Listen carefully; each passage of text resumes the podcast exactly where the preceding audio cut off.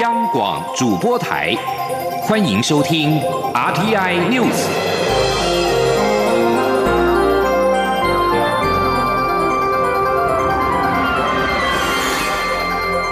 听众朋友您好，欢迎收听这节央广主播台提供给您的 RTI News，我是张顺祥。二零二零总统大选唯一的一场电视辩论会将在今天二十九号下午两点登场。由于这场辩论会将有媒体现场提问，并且是由各候选人交互的诘问，预料在各项关键议题上面，三位候选人将无可回避正面的交锋。这场辩论会在公共电视举行，流程分为四个阶段。第一阶段先由三位候选人分别以八分钟时间进行申论。第二阶段则是媒体的提问，由四报一社，也就是《中国时报》、《苹果日报》、《联合报》、中央社、自由时报提问五个问题，再由各总统候选人分别的答复。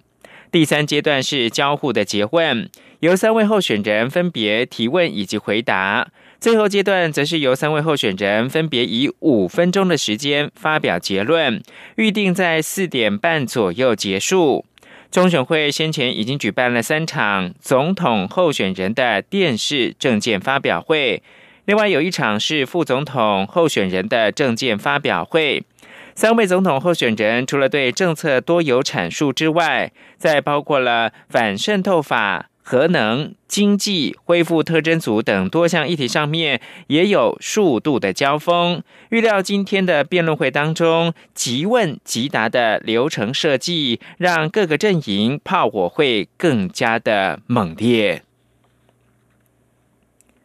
二零二零总统候选人电视辩论会今天下午登场，蔡英文总统竞选办公室的发言人廖泰祥表示，蔡振营事前已经预拟题库，并且进行了攻防演练。其中，因为媒体提问以及候选人交叉诘问的部分变数比较多，因此蔡总统在这个部分花比较多的时间准备，希望能够从容应战。请听记者欧阳梦平的报道。二零二零年总统大选总统候选人电视辩论会二十九号下午在公示举行。蔡英文总统竞选办公室发言人廖泰祥表示，蔡总统会在辩论会中将过去三场政见会做综合整理。蔡阵营也特地为此设立一个团队，预拟题库，并进行攻防演练，尤其加强在媒体提问及候选人之间的交叉诘问部分的准备。他说：“过去其实几场的政见发表会。”那对手的议题其实也都在我们原先预拟的题库当中，没有太多的意外。那我想，呃，与对手的攻防问题不大，但辩论会不同于证件发表会的部分，主要是多了媒体提问，还有交叉结问。那因为媒体提问无法事先预知，那交叉结问的攻防也比较多变数，所以我们有花较多的时间在准备这两个部分。廖太强表示，蔡总统是政策控，对于政策的掌握及论述非常严格。在辩论会中，同样会向选民说明过去三年多的政绩、未来的政见以及国家领导人的特质、国家认同等不同面向，并强调领导人的责任是在团结台湾、守护台湾，希望争取。人民的信任。另外，由于国民民党候选人韩国瑜、亲民党候选人宋楚瑜都可能在辩论会中提出对反渗透法的质疑，蔡总统也将审慎应应，详细说明台湾社会已普遍感受到来自中国的渗透与压力，而且反渗透法并非仓促立法，期盼各界能够就法条内容理性讨论。蔡正营也呼吁韩国瑜阵营能够负责任的准备辩论会的内容及政见，而不是持续传达错误资讯误导选民。中央广播电台记者欧阳梦平在台北采访报道。总统大选的电视辩论会今天下午在公共电视举行，亲民党总统候选人宋楚瑜的竞选总部幕僚说。宋楚瑜将以四十四年的从政经验，说明自己对于两岸外交、国防等议题的看法，也会阐述国家领导人应该有的高度跟能力，强调自己的领导力跟执行力。关于反渗透法的议题，宋楚瑜会延续电视政见发表会的主张，说明他重视国家安全，但应力求程序正义的严谨立场。宋楚瑜也将会强调，亲民党绝对不是反对反渗透法，而是要去制定一个真正符合人民权益的法律。亲民党认为，台湾社会在选举结束会比较理性，那个时候比较有办法冷静跟务实的来讨论反渗透法。如此重大的法案，应该要在选完之后，交由新的民意来理性务实的处理。而在国民党方面，首场总统候选人电视辩论会的准备。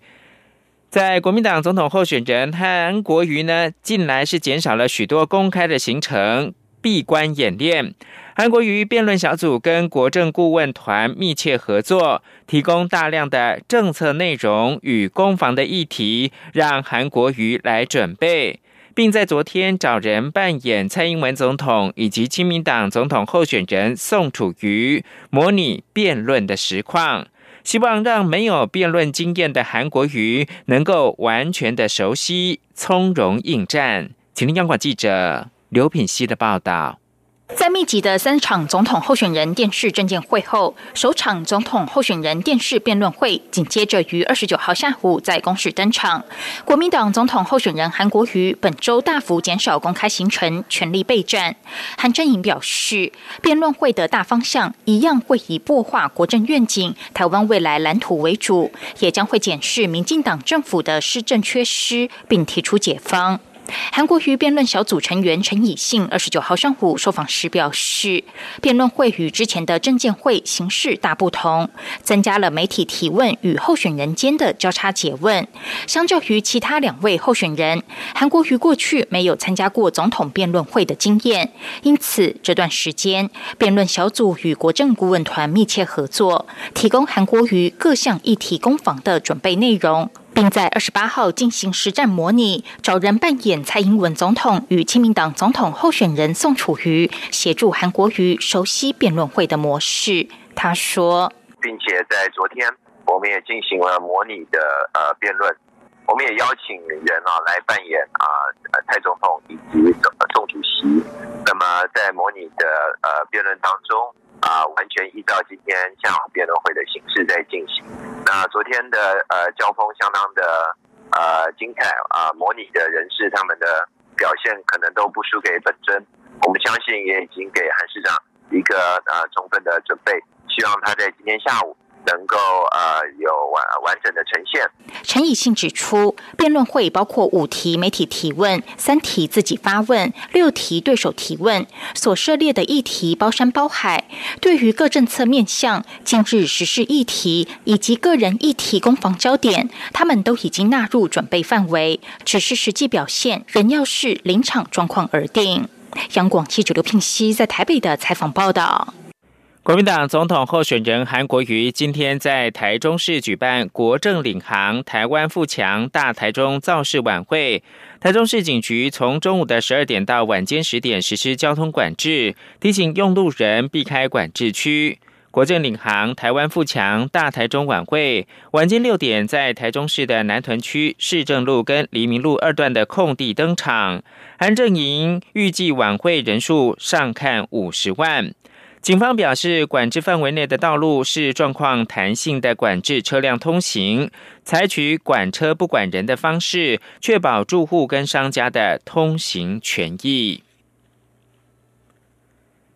多个环保团体今天举办反空污大游行，将从环保署出发，行经立法院、行政院之后，目的地是中正纪念堂的自由广场，并且已经邀请国民党跟民进党的副总统候选人出席，听取环团的诉求。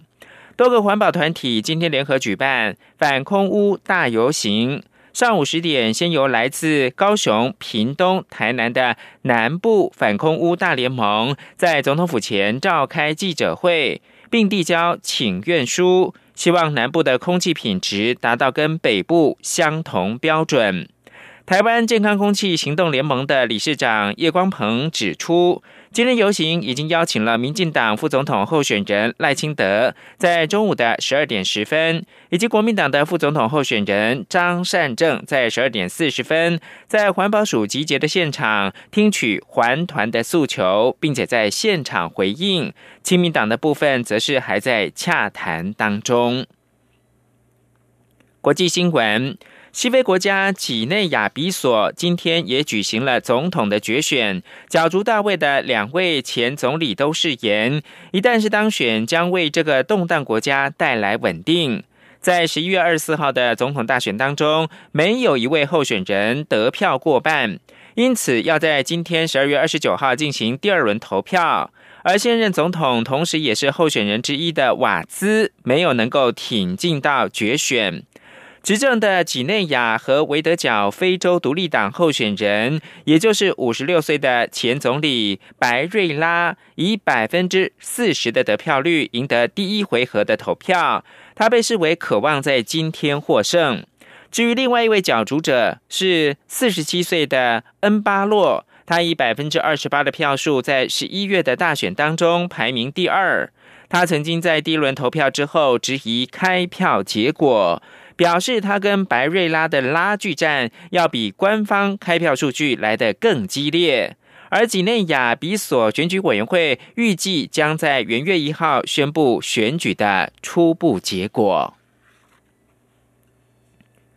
焦点关注到北韩。正值平壤对华府提出的年底最后期限即将到来，北韩官媒今天报道，北韩领导人金正恩召开了一场执政党高层的重要会议。就在外界普遍预测北韩准备进行洲际弹道飞弹试射，作为送给美国的耶诞大礼之际，劳动党第七届的五中全会在二十八号登场。北韩中央通讯社报道。金正恩主持了这场会议，会议当中商议了一种新的透明的反帝国主义的独立立场。报道指出，北韩劳动党也将讨论一些打造国家和国防建设中的重要事项。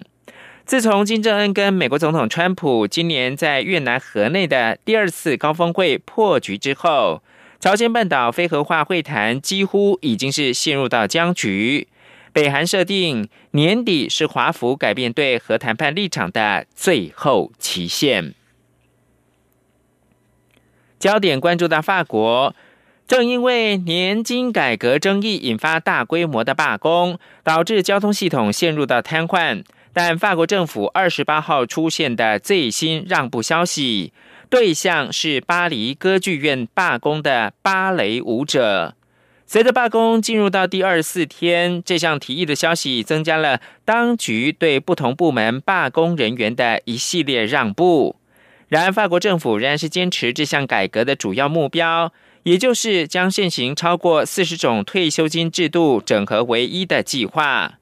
根据法新社所咨询一份日期标示为十二月二十三号的文件。他们提议年金改革只会对二零二二年元月一号以后招募的舞者生效，而根据之前一六九八年法国国王路易十四世所实施的一项法令，巴黎歌剧院的舞者退休年龄是四十二岁，之后他们可以在转业的同时领取养老年金。巴黎歌剧院的舞者已经取消表演，展开罢工行动。光是这些舞者的罢工，就已经导致超过八百万欧元（折合八百九十六万美元）的损失。最后提供给您是路透社今天报道，正在维修期间的英国著名地标大笨钟，在从鹰架中展露出新的面孔之后，将在除夕午夜敲响报时，以标志着新的一年到来。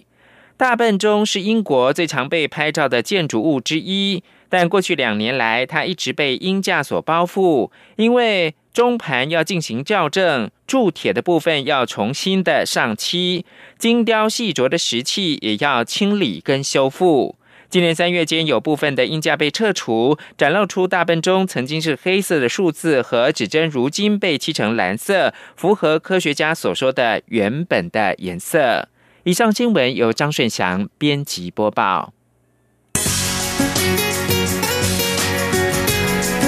这里是中央广播电台台湾之音。